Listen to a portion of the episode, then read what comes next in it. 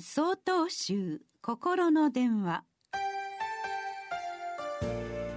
今週は「精進料理にゴミはない」と題して島根県上皇寺野津菓子さんのお話です。皆さんこんにちは。突然ですが精進料理と聞いてあなたは何を思い浮かべられるでしょうか？ご承知かもしれませんが精進料理にお肉やお魚卵は使いません。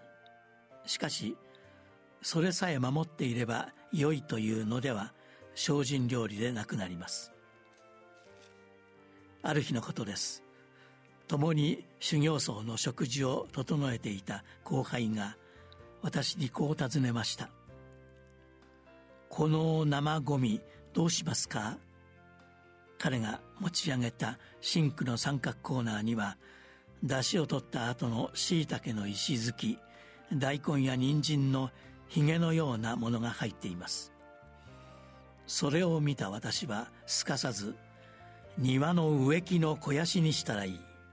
それに精進料理にゴミはないと語気を強めて答えました。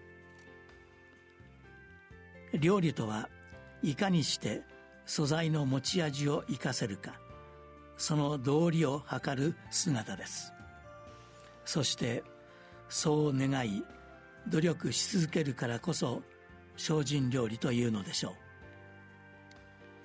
私に精進料理をご指導くださった方はそこでどう動くかが大切。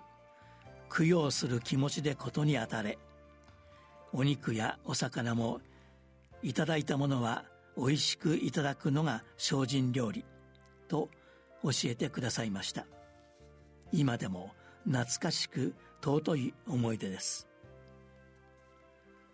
精進料理にゴミはありません。ゴミという言葉に流れると素材を生かそうとする工夫がなくなるからです。それでは供養になりません。考えてみれば人間は皆自分で自分の人生を料理している存在です。